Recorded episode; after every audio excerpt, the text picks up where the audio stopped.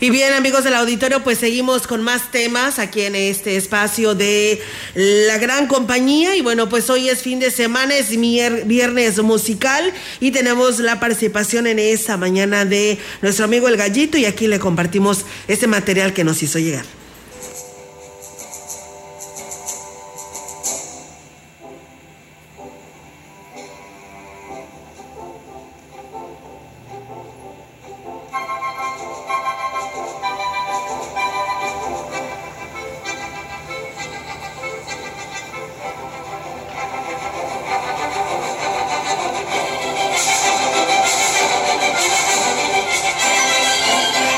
El México revolucionario y sus instituciones, las oficiales y oficialistas, buscaron consolidar el escenario mexicano para reflejarlo al mundo entero a través de sus obras y que éstas representaran toda la grandeza de nuestro país.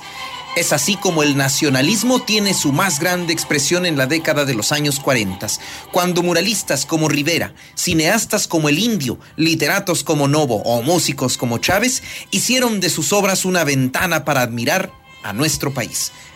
Nacido un día como hoy de 1912 en Guadalajara, Jalisco, José Pablo Moncayo bebe de esta escuela de la mano de su maestro, el superior músico don Carlos Chávez, quien, sabiendo y sintiendo la sensibilidad de su alumno, lo envía a Veracruz a que conozca y vibre con las arpas y jaranas, con los instrumentos de la costa del puerto de Alvarado y pueda plasmar en el pentagrama algo de lo que pueda ser la música mexicana.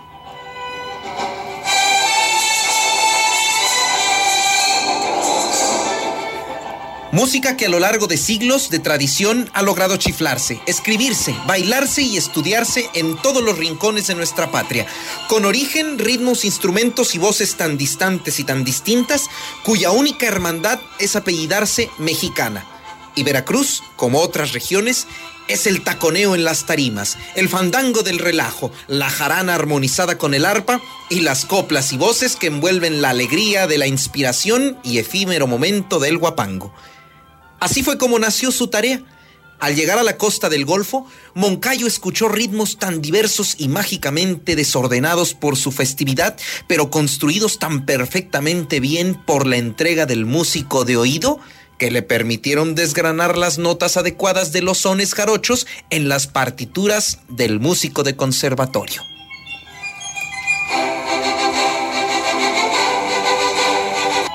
El guiro que abre la portentosa obra para que el corno francés y el flautín comiencen el faldeo luminoso son notas inconfundibles de la maestría cumbre de Moncayo, que hasta hace que el galo metal se convierta en huasteco metal.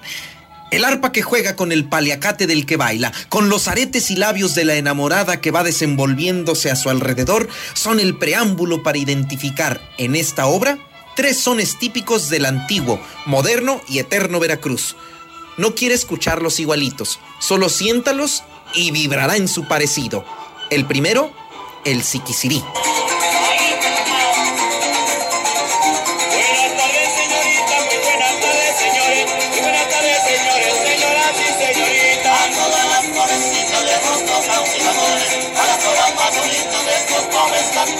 Y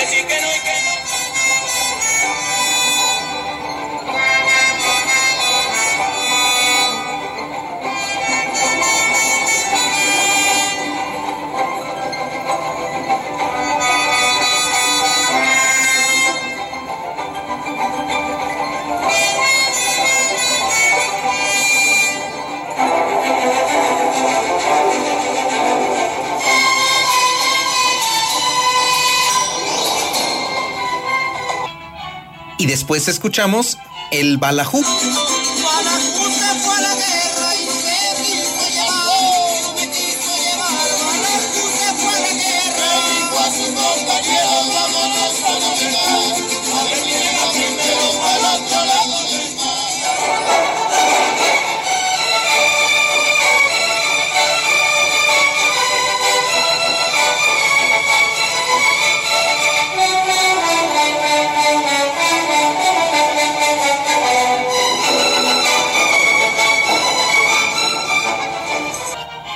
Siendo el tercer son que se identifica en el guapango, el gavilancito.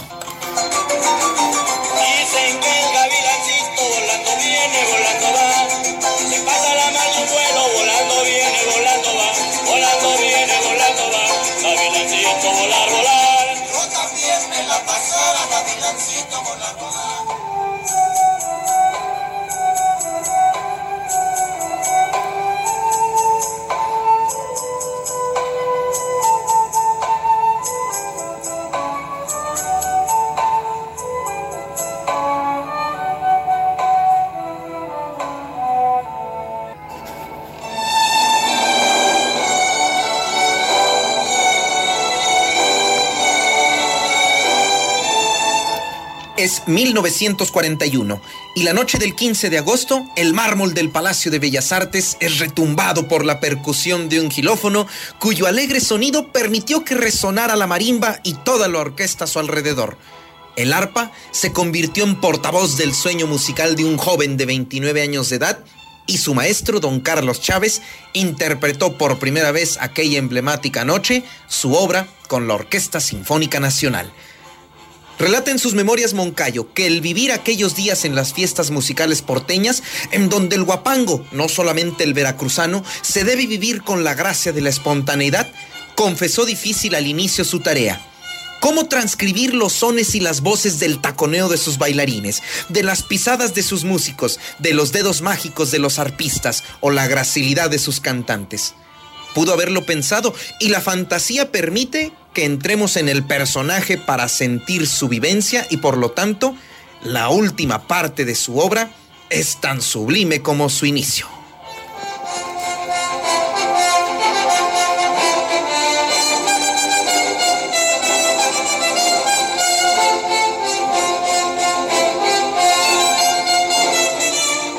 Aguda molestia del coplero en la voz del trombón respondiéndole al sonriente espíritu de la trompeta nos trasladan al México que caminamos día a día, desde Yucatán hasta Baja California, y que encontramos en el arte superior de José Pablo Moncayo, no solamente a Veracruz y sus guapangos, sino a toda la patria cuyas notas van sorteando los caminos y valles, las costas y lagos, sus ríos y sierras, sus desiertos y planicies, su fondo y forma en donde los brochazos de colores de hombres y mujeres, de historias y tradiciones se transfiguran en la monumental obra que es sin duda el reflejo de México, El Guapango de José Pablo Moncayo.